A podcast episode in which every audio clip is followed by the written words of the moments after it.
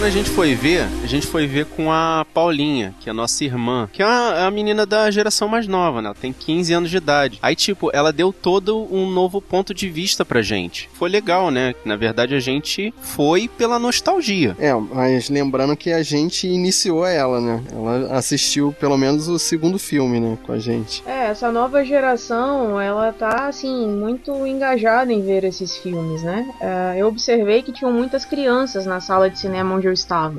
muitas foram muito por influência dos pais. Então, quando eu cheguei, eu até assustei, porque eu vi muitos adolescentes entre 12 e 17 anos. Então, quando eu olhei, eu falei, meu Deus, quantos adolescentes aqui? Será que eles conhecem? Será que eles sabem qual é a história e tudo mais? E aí tinham adolescentes atrás de mim falando, nossa, ela tá imitando o Peter. Olha, aquilo ali é o Egon, sabe? Então, assim, eu fiquei muito nostalgiada com aquilo. Achei muito interessante. Ah, interessante. Então eles conheciam os caça-fantasmas originais também, né? Sim, por muita influência dos pais, eu acredito, né? Putz, é maneiro ver isso. É muito bacana, muito é, é contagiante, sabe? E ao mesmo tempo, é, eu acho também que assim, é legal de certa forma, é. Entretanto, eu acho também que tá caindo muito na modinha, que foi o que aconteceu muito com Mad Max quando estreou. Como assim? Muitas crianças, eu digo crianças, né? Não são adolescentes, ainda são crianças. Pra gente, com certeza. A gente já passou da adolescência faz um tempinho. Eu não né? vou entregar a minha idade, mas tudo bem.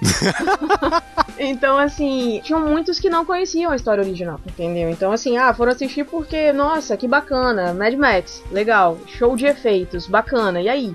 entendeu? Mas eu acho que a função dos remakes, reboots é essa, é apresentar uma história que já foi contada pra nova geração. E se a galera nova que não conhece os filmes antigos tá curtindo, então foi válida essa versão, né? Sim, com certeza. Mas aí tem aquele detalhe também. Foi o exemplo que eu dei do Mad Max pro Caça-Fantasma. São duas coisas diferentes. São dois gêneros diferentes. Então a gente também não pode exigir muito, né? Eu acredito que na sessão que eu vi de Mad Max não tinha tantos adolescentes. Diferente de agora. Então a gente vê que são dois gêneros diferentes e que agradam muito, né? O, a comédia, por exemplo. Assim, mas bancando como advogado do diabo, na verdade, eu acho que essa coisa do refazer os filmes, né? Trazer as franquias mais antigas pros tempos e pra sociedade hoje em dia é só uma forma de apostar no que já tá ganhando. Sim, porque já tem uma base de fãs garantida, né? Exatamente. Que é a galera que vai pela nostalgia. É, e rola uma crise de criatividade também, assim. Eu acho que fazer coisa nova que vai estourar, o pessoal não tá tão disposto a investir assim, né? A se arriscar. E aí, por causa disso, eu volto no podcast anterior que a gente falou sobre Procurando Nemo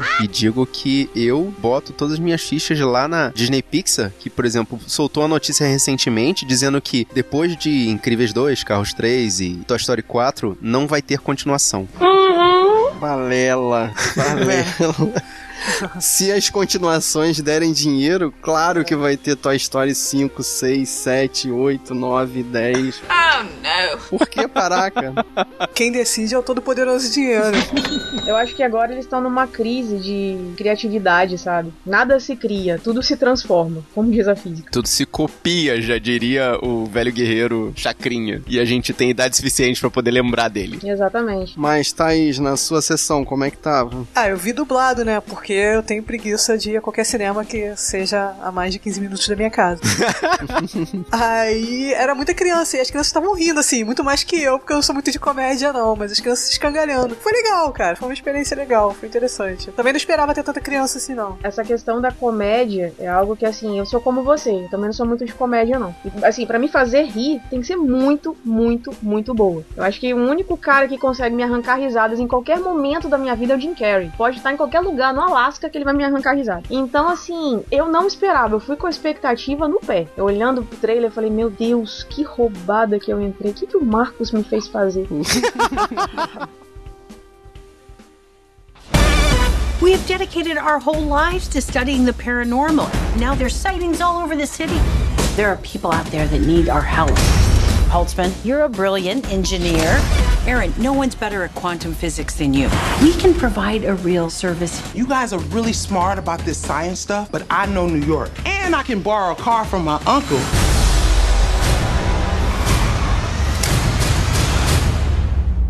Let's go. Let's go. Oh, Oh, Did you want to? sorry. I'll let you- I'll let you. Next time.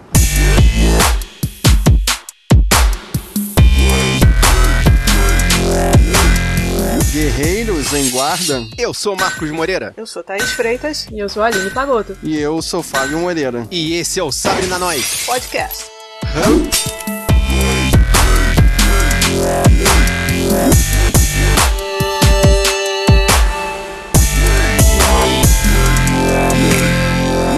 gente veio aqui de novo pra enfrentar os seres sobrenaturais em Nova York. Caraca, quantas vezes a gente vai falar sobre isso? Então, a história parece não evoluir. Nós estamos de novo vendo uma equipe descobrindo como enfrentar os fantasmas pela terceira vez. É o sinal que a minha máquina do tempo funcionou.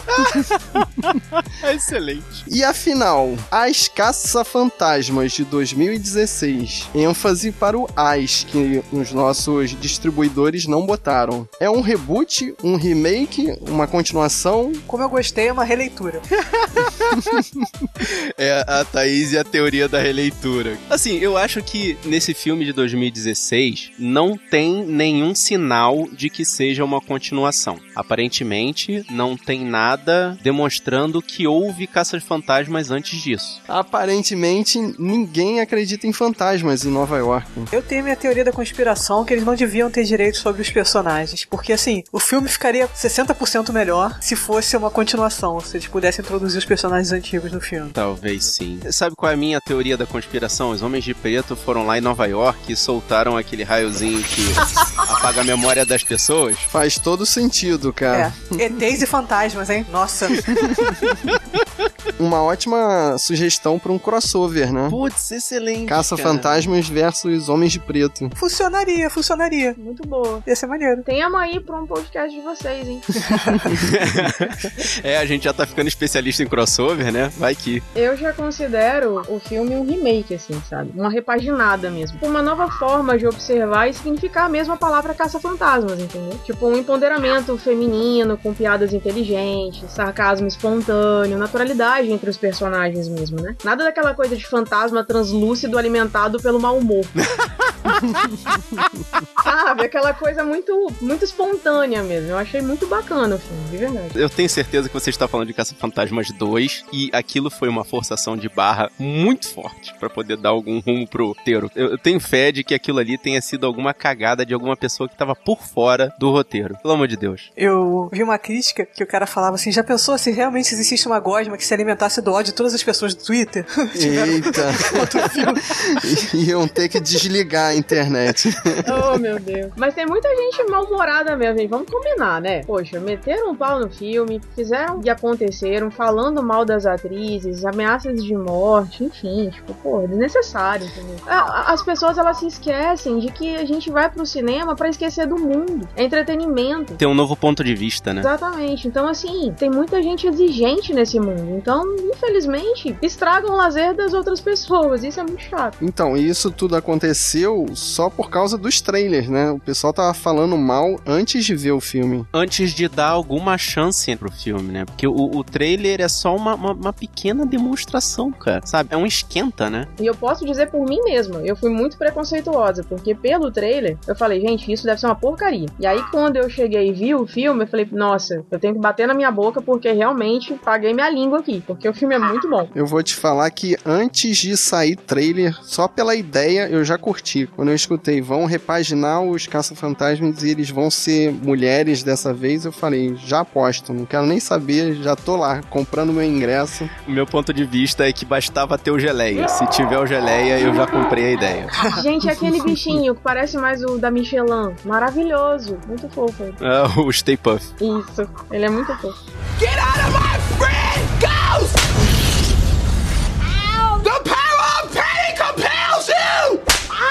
Mas e, e afinal, esse filme é feminista? Feminazi? Merece esses rótulos? Ah, eu nem acho que ele é tão feminista. Ele não faz esforço nenhum, ele não tenta, não sei, desculpa a expressão, mas ele não fica tentando cagar regra, assim. Ele, elas só são um caça-fantasma. Eles têm só aquela parte mesmo do YouTube que fica meio meta, né? Mas, tipo, são elas fazendo, entendeu? Não dá uma importância tão grande. São só pessoas normais que estão caçando fantasmas. Eu achei uma boa sacada colocar mulheres, sabe? Mostrando que elas não são um sexo frágil. Tipo, colocar mulheres ali aleatórias tipo, mesmo que sejam cientistas, tipo, mulheres aleatórias, tipo, vamos lá caçar monstros, entendeu? Tipo, a gente também pode fazer isso. Então, eu achei isso muito bacana e foi de uma forma descontraída. Não foi aquela coisa assim, estamos aqui impondo que nós somos mulheres que devemos exercer papéis de homens. Não, não é isso. Elas foram lá, caçaram os monstros delas e viveram a vida feliz da vida, entendeu? Então, assim,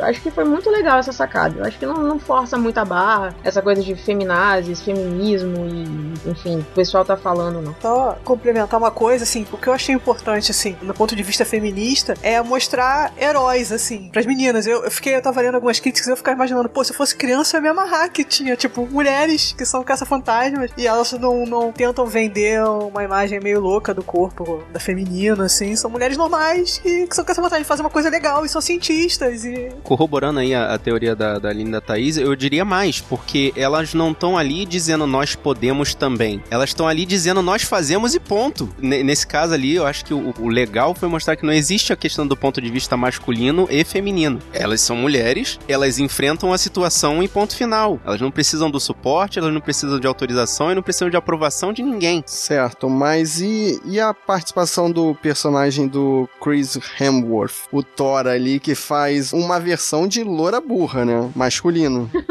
o nome dele já é engraçado, Kevin. Kevin! Foi legal também isso, porque agora o papel da secretária é um homem bonitão, porém burro. E faz um contraponto bem interessante com o original, porque lá era uma loura de olhos, olhos azuis, né? Bonitona e tal. E o bonitão é ele da história. Só que o cara ele é completamente burro.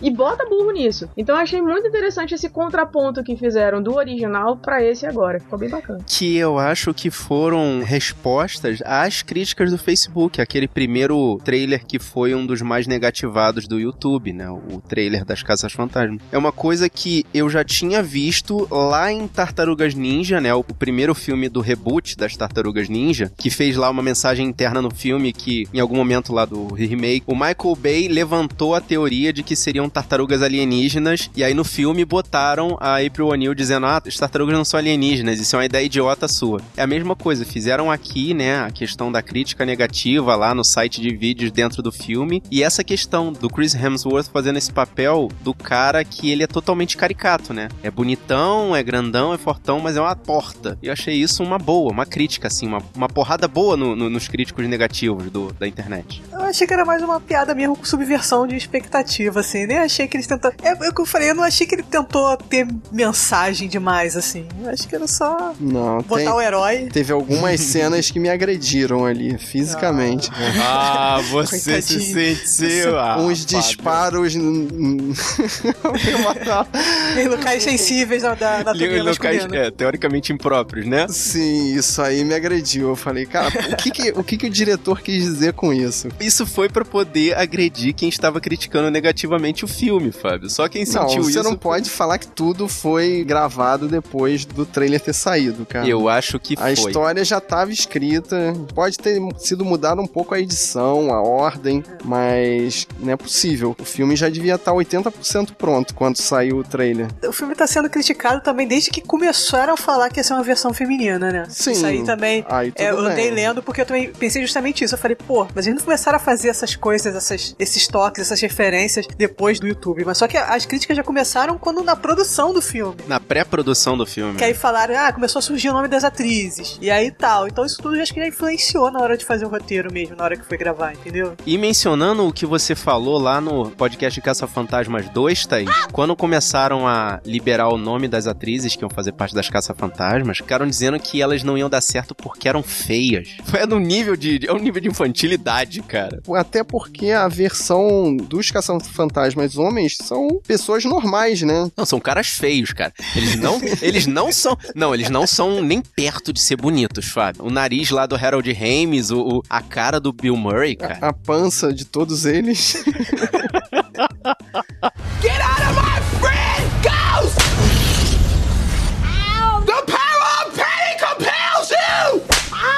Mas voltando pra escalação dos personagens desse filme, eu fui pesquisar, todas elas passaram pelo Saturday Night Live, que foi a origem dos caça-fantasmas originais também. Pelo histórico das atrizes, não tinha o que reclamar, né? Eram atrizes no nível dos atores dos filmes anteriores. É, uma reprodução da situação, né? São, eram humoristas conhecidos, que já tinham uma carreira já consolidada antes, que se juntaram para fazer o filme comédia sobrenatural. É, são as mesmas condições. Eu vou te falar que eu não acho as mesmas condições. Eu acho que são mulheres bonitas, só que estão fazendo comédia. Ponto final. Elas, ao invés de se dedicarem a malhar o corpinho para poder serem modelos, elas estavam ali praticando o cérebro delas para poder serem comediantes melhores. Ah, eu falei as mesmas condições no sentido de, de do mesmo lugar na carreira, assim, eu acho. Ah. Estão no mesmo patamar. E eu vou falar uma coisa polêmica. Eu achei elas mais engraçadas do que eles. Sem dúvida. São belezas diferentes, Fábio.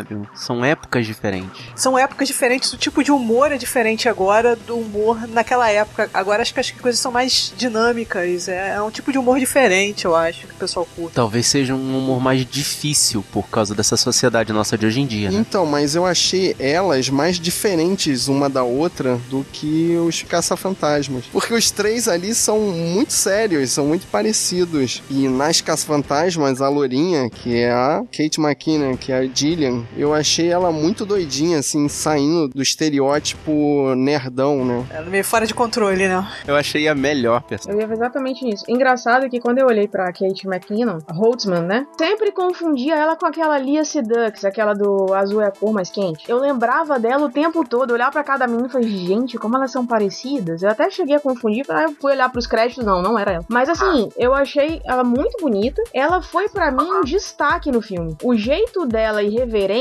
deu um, um up no filme. A Melissa McCarthy, ela tava uma coisa mais contida. Ela é engraçadinha e tal, mas ela tava mais contida. Mas é porque ela talvez não tivesse querendo tomar conta do negócio assim, é, é, brilhar mais do que as outras. Porque ela meio que já tem um- uma fama maior, né, mundialmente falando. Sim, sim. Apesar dela também estar ali como líder do grupo, né? Se você for observar, ela é a líder. Ela tá ali disputando a liderança com a Kristen É, Wiig, né? isso que eu ia falar, elas meio dividem ali na liderança. Tem uma piada com esse negócio no final, que é o vamos lá, né? Aí uma fala, vamos lá. Aí outra, não, você. Não, você. Não, você.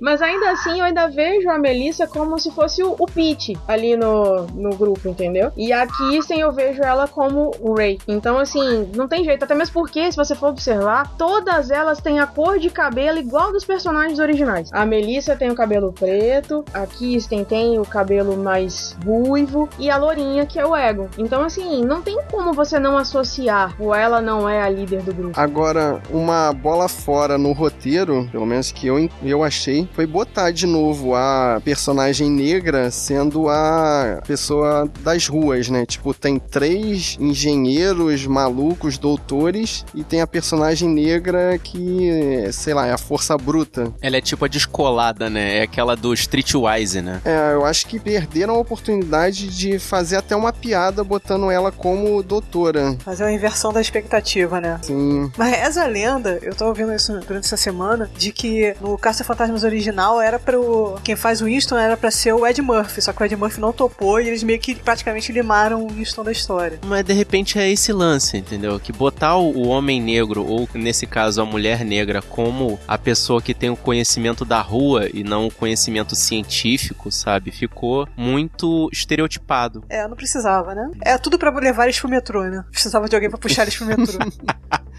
Que também, assim, foi muito esquisito a entrada dela no grupo, né? Foi meio de supetão. Ela chega lá, ah, eu quero participar, eu quero entrar na turma, vamos lá. E as outras, vamos, uhul, mais uma. Ela arrumou o carro, né? Não tinha um carro, pô. Mas eu achei muito bacana ela ali no filme, porque assim, ela é muito descolada, né? Então, assim, ela tem um jeito muito interessante de chegar. Ela vai che ela chega chegando. Então, assim, Exato. independente dela ter sido colocada ali, tipo, ela caiu de paraquedas, mas ela chega de um jeito que, assim, tipo, ela convence e ao mesmo tempo chama a atenção de todo mundo. E ela dançando o DMX junto com a Kristen Wiig, gente, as duas requebrando, foi maravilhoso. Foi muito bacana. Tipo, e ela ensinando mesmo, né, a dançar o, o hip hop. Foi muito bacana. Eu achei muito interessante. A Leslie Jones, eu acompanho ela no Twitter, né? E ela fica tweetando durante o Game of Thrones, o episódio todo. Uhum. É uma parada muito engraçada, cara. e ela falou que ia desistir do Twitter, que disse que ficavam mandando vídeos e fotos de paradas racistas, xingamentos, e ninguém no Twitter fazia nada. Ela falou que ia, ia sair do Twitter. Eu vi isso também. Mas aí ela começou a twittar justamente para que os fãs dela começassem a ver e ajudassem a parar com isso. Tipo, que as pessoas pudessem se manifestar também. E aí os fãs dela começaram a se manifestar. E aí as pessoas começaram a parar de mandar algumas coisas para ela. Putz, maneiro, cara. Eu queria entender a cabeça de uma pessoa querendo agredir de forma deliberada, assim, ainda mais. Isso é um crime, né? Tipo, uma pessoa não tem nem medo de ser penalizada. Esse mundo tá muito doido, cara. É uma coisa meio. A gente não tem como saber que a cultura americana é um bocado mais agressiva na questão étnica. Que a gente aqui tem a, a- a nossa questão na, na- mais étnica. Eu não vou dizer que ela não existe. Não vou ser hipócrita e dizer que ela não existe. Ela é mais velada. Então a gente não sente tanto. Lá é explícito. Mas eu acho que a participação dela no filme tá no mesmo nível da participação do negro do outro filme. Tipo, não foi nem um, um upgrade, assim, que eu acho que a nossa sociedade hoje em dia, pós anos 2000, século 21, já podia botar um personagem negro com maior destaque. Mesmo não colocando, as pessoas continuam agredindo ela, não tem, cara, não tem porquê. Sabe o que eu vejo? Eu acho que na internet é tudo muito mais fácil. As pessoas elas têm poder de voz, elas têm mais ação, tudo é lindo, o mundo é perfeito, então elas têm mais atitude. Se fosse cara a cara, ninguém faria isso. Ninguém falaria dessa forma. Até mesmo porque é mais fácil de chamar a polícia, chamar a autoridade, chamar qualquer coisa, entendeu? Agora, como a internet, tipo, como o Marcos falou, é anonimato. Tá ali atrás e ninguém tá me vendo, então é mais fácil escrever, é mais fácil de falar, é mais fácil de expressar suas opiniões. Então é por isso que as pessoas, elas. A maioria das pessoas, não tô generalizando, a maioria das pessoas tem esse, esse tipo de atitude. É ridícula, prin- principalmente no século que a gente vive, sabe? Ter que aguentar esse tipo de coisa, ter que tolerar esse tipo de coisa. Então, assim, é, é realmente ridículo isso que a gente vive, essa política que a gente tá vivendo ultimamente. Essa política do ódio, né? Mas o que mais tem na internet são os haters, né? Tanto que tem a expressão, não alimente eles porque Porque haters gonna hate, cara. English, motherfucker, do you speak it? Simplesmente essa é a frase. é exatamente isso que o Fábio tá falando. Get out of my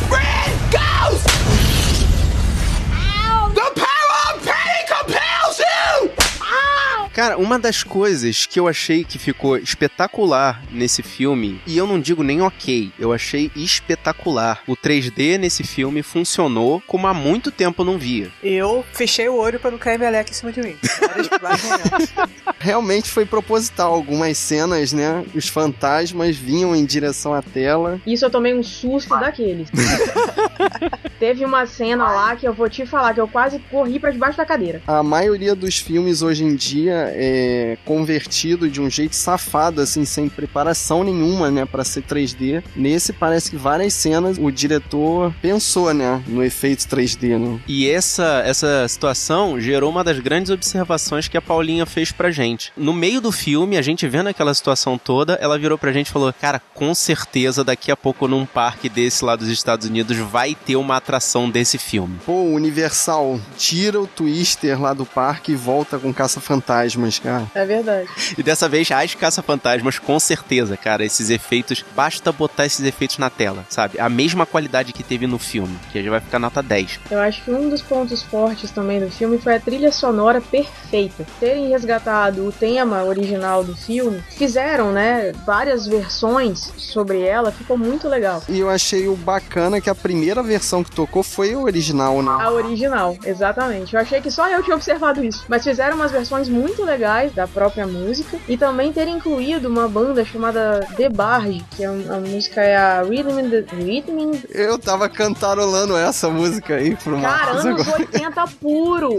Maravilhoso! Pode crer, muito boa essa música. muito boa. Eles fizeram uma trilha sonora perfeita, sabe? Eu acho que foi um dos pontos altos do filme. E eu sou muito ligada à trilha sonora, muito ligada à música. Então, foi uma das coisas que me chamou muita atenção, que me fez vibrar. Enquanto eu tava ali assistindo, tudo bem que tinha uma criança do meu lado gritando, mas enquanto ela gritava, eu tava lá dançando, sabe? Tipo, me requebrando assim na, na cadeira, me sentindo no clima. Principalmente quando tocou a música aquela do The Barge, né? Pô, anos 80, sou muito oitentista, então isso me chamou muita atenção. E principalmente no momento que teve mais, eu acho que foi mais forçação de barra, que foi a, a cena que até aparece no trailer, né, do, do Fantasma Dragão, que assim, eu achei que fosse ficar falso, soar esquisito. A, a, a música que, me, aquela música que tava ali deu uma dinâmica muito boa na composição das cenas, né? Com certeza. E o efeito dos fantasmas, vocês gostaram? É, é meio. Eu, eu falei, é meio infantil, mas é legal.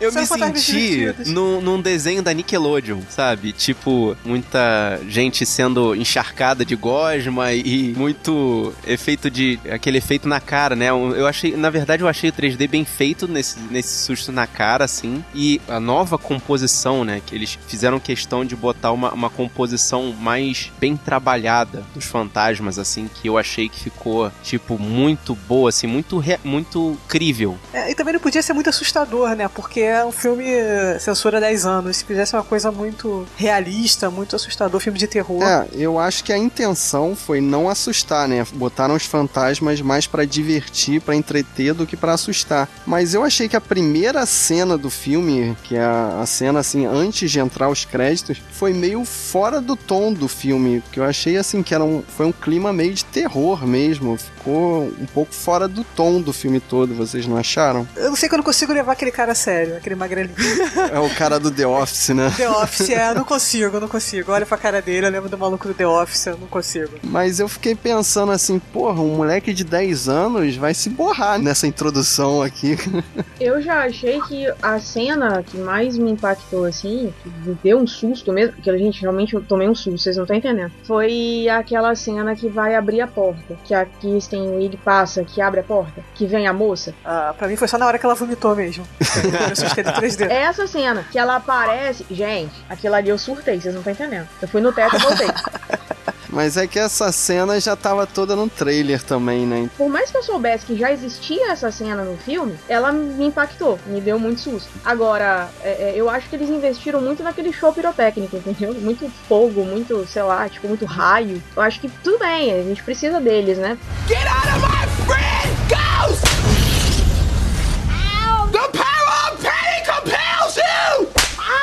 Uma outra evolução do filme também foram as armas, né? Tiveram armas alternativas ali que eu achei a ideia bacana. Aquele soco, né? O soco que. Caraca, cara, eu adorei aquilo. Essa já foi a parte que eu impliquei, cara. Essa parte que eles ficavam apresentando as armas toda hora, explicando, eu achei que deu um pouco de barriga no roteiro. Foi uma parte que eu achei que podia ter diminuído, pelo menos, pelo menos feito mais rápido. Ah, eu acho que valeu a pena porque aquilo ali é meio que uma, uma- um ato de juventude do diretor. Ele botou, ó, vamos fazer esse negócio aqui, que essa cena vai ser pra criança curtir. A forma como, como essas novas armas são apresentadas, eu acho legal, principalmente pra aquela criança que gosta dessa situação de jogar bombinha, soltar estalinho, sabe? É muito essa sensação. E eu já digo logo, comprar bonequinho, cara, foi pra isso que teve muito. essa- Quantos brinquedos, né? Cada Ali, uma ali vai arma. ter um- uma arma diferente, você vai poder botar na outra e tal, e acessórios e tamanhos diferentes. Cada vez que a Holtzman vinha com uma arma nova, você já escutava a caixa registradora lá atrás, né, Fábio? Eu nem me liguei nessa parte do produto, não, realmente. Inocente. eu. Você é Bobinha. bobinha. Você- Você foi comprada pela ideia. Eu saí da sala de cinema direto pra loja de brinquedo e fiquei decepcionado que eles não foram velozes o bastante, cara. Ainda não chegou nada do Brasil, pelo menos nas lojas de brinquedo, brinquedo. Eu, eu achei interessante, Marcos, uma coisa que você falou, essa questão das armas, né? Das crianças verem como uma coisa interessante pra brin- brincar, entre aspas. Mas eu acho assim, deu um tom também muito de militarismo. Aquela coisa, tipo, mostrar um arsenal. Tipo, a Holtzman, ela deixou de ser uma cientista, entre aspas, pra virar uma criadora de armas. Tipo, eu tô aqui num exército, eu tô criando as armas pra vocês. Ah, mas isso eu acho que se releva no roteiro, né? Porque ela é uma engenheira, né? Então, Sim, exatamente. fosse alguém Isso deu- que deu fosse meio uma cara de fabricar- James Bond a É. situação também, sabe? Ruim, isso não é ruim, não. Eu só fiz uma observação, entendeu? Porque assim, eu acho que deu esse cunho também. Mas não é ruim, foi interessante porque elas tiveram outras maneiras de vencer os, os, os vampiros, é ótimo. Só no 2. e o 3 é com os aliens, né? Do Homem de Preto. É, aí depois vem os zumbis, né? No, no quarto. No 4. E aí no filme, tipo, eu achei que deu um, um caráter legal. Porque se elas não tivessem aquelas armas, como é que elas iam fazer pra sair daquele meio? Elas não iam só com aquelas pistolas matar todos eles, entendeu? E mesmo as armas clássicas foram apresentadas conforme a, a mitologia dos caça-fantasmas, mas eu acho que deu meio que um ponto de vista novo pra forma como ela funciona, que eu achei bem legal. E você vê que a Holtzman é melhor que o Egon, porque elas podem cruzar os raios. Ela não falou nem uma coisa disso. tá vendo? Os raios dela podem ser cruzados. Mas uma observação interessante que eu peguei, assim, eu fiquei olhando, assim, não sei se vocês repararam, mas depois eu comparei com o filme original. Lembra o detector de fantasmas do filme original, como é que era? Era um, um aparelhinho assim com duas anteninhas que ficavam pra baixo e quando aparecia o fantasma, levantava e abaixava, levantava e abaixava. Uhum. E a máquina que fazia isso nesse filme, como é que eu posso explicar? Era numa forma de uma flor. Melhor não explicar. Eu entendi o que você quis dizer, mas é gráfico demais pra gente deixar aqui. Mas eu acho que eles fazem uma referência no filme, é isso. Então, uma piada, fica será? Resumindo, guerreiro, esse equipamento do filme antigo lembrava uma genitália masculina e nesse filme lembra uma genitália feminina. Caraca, vo- vo- você é muito cheio de maldade no coração, Cara, Fábio. mas Eu não eles tinha chegado a essa proposital, conclusão, cara. Isso É foi proposital, sim. Eu acho que fica. Tipo, tem uma piada subentendida ali, ó. Eles fazem um comentário que fica meio. Eu nunca tinha reparado no, no filme dos Caça-Fantasmas. Podia remeter a isso, né? Uma excitação ali, alguma coisa assim. Nossa, Mas que horror. a- eu bati o olho nesse filme novo e falei, cara, isso aí é um. Pois é. Que horror, Fábio. Então, agora eu vou parafrasear a Thaís. Nossa, eu fui tão ingênuo, eu não percebi isso. Pois é, eu não percebi isso também não. Você é muito mal. A mensagem tá lá, vocês que não captaram. Não, eu percebi, eu também A percebi. maldade está nos ouvidos de quem escuta ou nos olhos Sem orgulho nenhum, eu cara. falo que eu percebi. Mas eu acho que eu percebi porque tem alguma coisa no diálogo, cara. Alguma coisa ficou solta assim no diálogo que dava a entender isso, né? Get out of my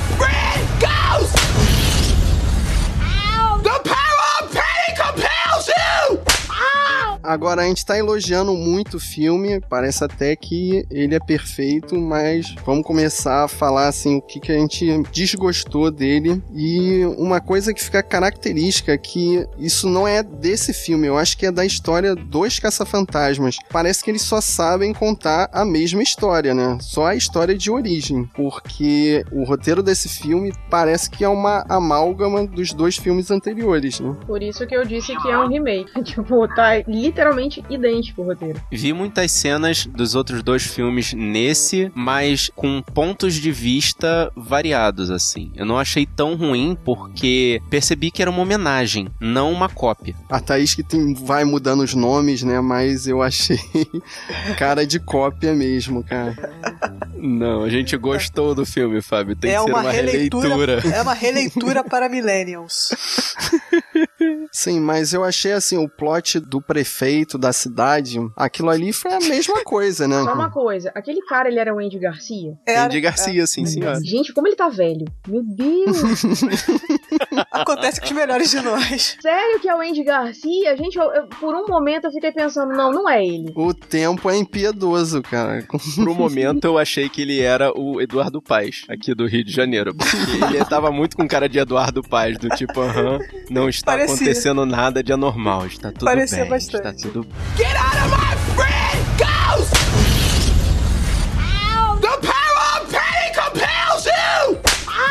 Vocês acharam ruim, tipo, ter referências quase literais? Tipo, o filme mostrou o Stay Puft, sabe? É, é, e eu achei, assim, um mau uso do personagem, mas uma homenagem bonitinha. Então, isso foi uma das cenas que só quem conhece, né, os filmes anteriores que pegou como uma referência, né? Uma outra coisa que a gente tem que levantar também é as participações especiais, né? Que a gente não precisa falar quem aparece, mas eu achei que todas elas foram desnecessárias para a história, né? Não movimentaram em nada a história principal. A primeira participação desnecessária e principalmente como ele saiu de cena. Não curti. É, ficou bem estranho. Eu acho que é mais pra apelar pro saudosismo mesmo das pessoas que viram os primeiros. Então, porque quem não conhece os atores não vai entender o porquê, né? Aqueles diálogos gratuitos ali dentro da história. Vou te falar que só teve uma homenagem que eu achei que ficou bonita. As outras todas ficaram forçadas. E eu acho que também é um jeito de mostrar aprovação também, de, de mostrar pro público. Olha só, tá vendo? Os originais estão aqui participando, tá vendo? Eles não são igual vocês, eles gostam da gente, tá vendo? Seus otários. É, cara, contando que eles são produtores desse filme também, né? Eu fiquei surpresa com a última participação, pra ser muito sincero. Acho que vocês sabem quem é, né? Eu tinha até esquecido já. Logo quando acaba o filme, assim. Então, ouvintes, e fiquem até depois dos créditos, porque tem coisa legal ali. E uma coisa que a gente tem que destacar também que esse foi os créditos mais divertidos que eu já vi em todos os filmes, né? A Marvel tinha que aprender com esse filme. É, no Ragnarok vai ter o Thor dançando também. Vocês viram tantas referências do Thor nesse filme? O Chris Hemsworth Não consegue, né? é tão limitado que são as únicas caras que ele consegue fazer, cara. Por isso. Get out of my friend,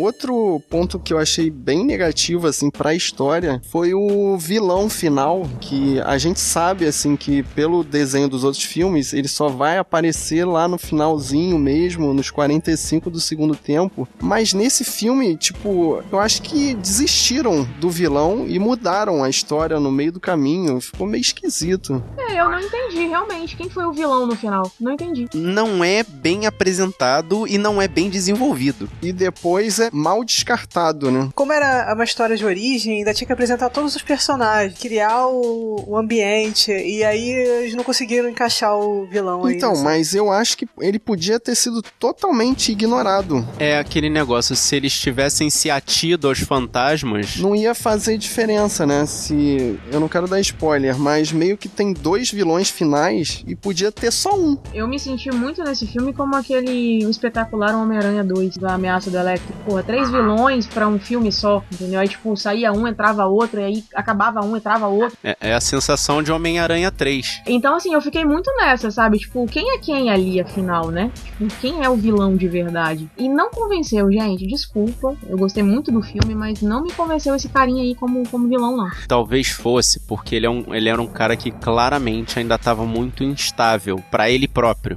Get out of my friend, Ghost!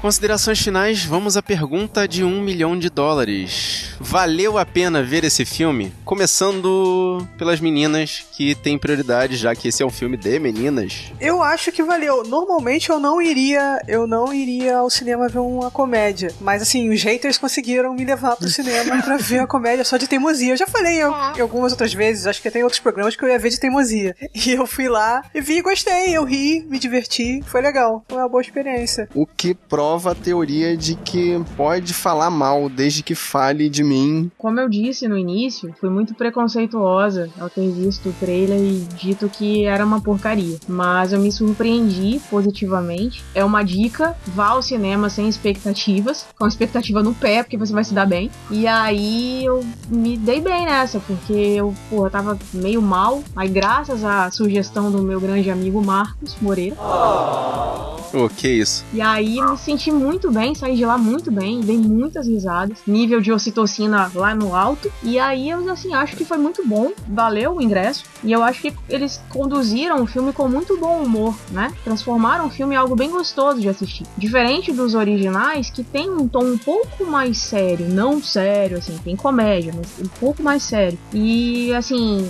tem uns momentos que a gente consegue interagir com os personagens, principalmente a Lourinha, né? A Holtzman. Eu acho que ela foi o destaque do filme, assim. Ela e o Hemsworth. Então, acho que os dois juntos foram um destaque, por quê? Porque ele fez um papel diferente do que ele tá acostumado a fazer. E ela, porque ela conseguiu fazer da personagem dela algo diferente mesmo. Uma cientista maluca, literalmente. Percebeu, hein, Marcos? A Aline gosta de loiros, hein? Aí, guerreiro, se você é loiro, tem chance, hein? Caraca, maluco. Loiro de cara. olhos azuis, tá? Só pra constar. ah, pô, sem exigência. Peneirando com gosto, é isso aí. Ah, não custa sonhar, né, Thaís? Quem sabe? Vai, Fábio, qual é a sua opinião? Como eu tinha falado, eu já apostava, já queria gostar. Eu entrei no filme assim, querendo curtir. Não me decepcionei, assim. Eu entrei querendo gargalhar de tudo. E, cara, se quer me divertir, é só botar uma música dos anos 80 que o jogo tá ganho.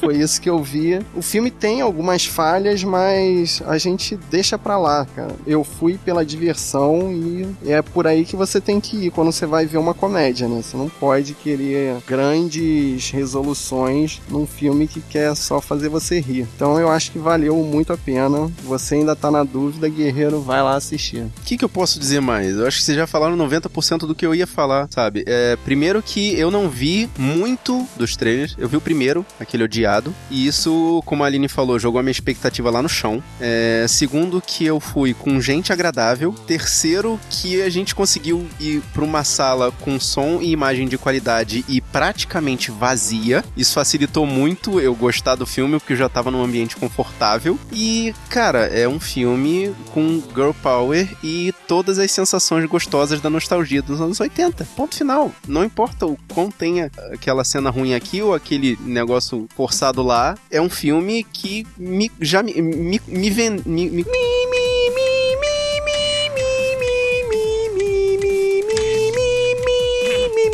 me, comprou já desde o começo. A ideia de trazer esses caras de volta, quer dizer, essas caras de volta, né? Essa, essa situação de volta das caça-fantasmas, sabe? Primeiro pela nostalgia e segundo pela qualidade. Não foi ruim, não, cara. Foi excelente. Foi um novo ponto de vista da mesma coisa. Não apagou aquela imagem que eu tinha dos caça-fantasmas, ao contrário, deu um ponto de vista novo. E, cara, trouxe todos os elementos pra poder me manter sentado na cadeira, prestando atenção em tudo o tempo todo até o final. Ganhou. Vai, guerreiro. Você que tá ouvindo a gente, vai. Não pensa duas vezes, não. Vai lá, assiste.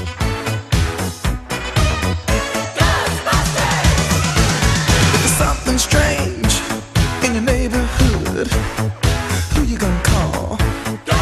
Depois você volta aqui pra deixar sua mensagem, pode mandar o seu e-mail pro sabrinanois@sabrinanois.com.br ou entrar no sabrinanois.com.br, tem um post aqui pra você deixar a sua palavra. Se você quiser, você pode encontrar a gente também nas redes sociais, no Facebook, no Twitter ou no Instagram.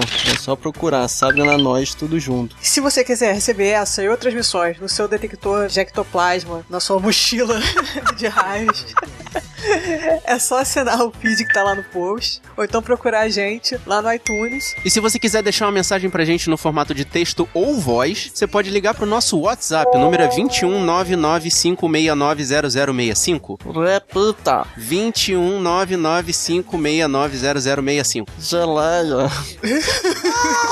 Eu achei que era a mistura do geleco do Alinho. Eu tava na dúvida. Aline, muito obrigado pela sua presença, muito obrigado pelas suas observações e suas palavras, a sua ajuda aqui nesse programa. O espaço agora é seu, pode deixar o seu jabá, os seus contatos, fica à vontade. Bom, eu que agradeço o convite. Foi muito bom ter estado aqui com vocês, ter compartilhado dessas opiniões com vocês, né? Ter conhecido novas pessoas, foi muito bom. Agradeço também por você, Marcos, ter me feito ir ver o filme hoje. Caraca, eu estou com a sensação de que eu fui lá e fiz uma intimação pra, tipo, vai ver o filme. Teria sido uma tortura se ela não gostasse, mas já que gostou. Exatamente, por isso que eu tô agradecendo. Bom, é, eu não sei se vocês sabem, mas eu escrevo pro site Pipoca de Pimenta. Se vocês quiserem acompanhar, www.pipocadepimenta.com. Sou colaboradora lá e nós abordamos todos os tipos de assunto, desde análises de filmes até matérias mais elaboradas, dicas de filmes. Temos a agenda semanal, se quiser se orientar, ver qual filme está estreando, enfim. Nós também estamos nas mídias sociais, Facebook, Twitter, Snapchat. Então, é isso, gente. Obrigada mesmo pela oportunidade. Se tiverem outras, podem me chamar, que eu estou à disposição. Pode Falaremos deixar. sobre muito mais filmes e séries e qualquer coisa que vocês quiserem abordar. E você gostou desse podcast? Mostra pros seus amigos. Mostra pra aquele seu amigo que não tem medo de fantasma. Mostra pro seu amigo nostálgico. Mostra pra aquele seu amigo ou aquela sua amiga que se amarra num girl power. O importante é espalhe a palavra dos guerreiros da nós. Eu sou o Fábio Moreira Eu sou a Aline Pagotto. Eu sou o Marcos Moreira. Eu sou Thaís Freitas. e esse foi o Sabe na Nós. Podcast.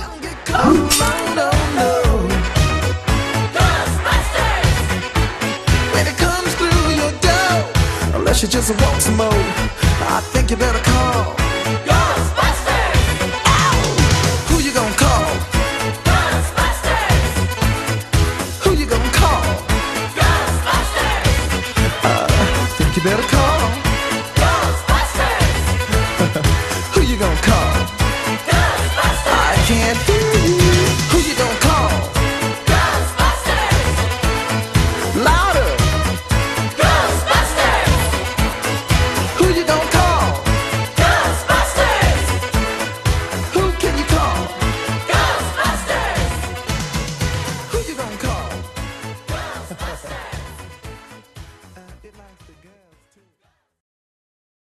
Só, deixa eu só falar então. Corta essa parte que eu preciso falar. Uhum.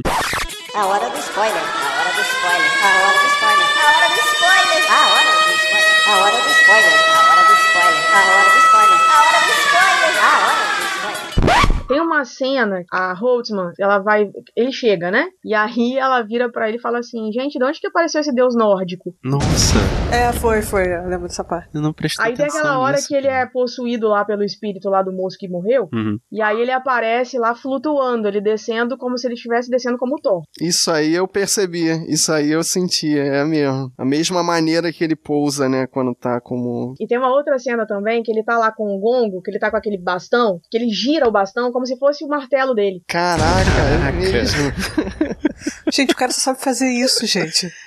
Como assim? Ele não desliga o modo Thor. É verdade, ele vive o Thor. E aí, quando, quando ele incorporou o carinha lá, né? Incorporou o espírito, que eu falei, ah, agora sim, ó, tô vendo o Thor ali, ó. Agora eu- ele tá atuando, entre aspas. Porque ele só serve de boca fechada também, né? Tem esse detalhe. Uhum. Enfim. Mas aí você corta essa parte aí, ô.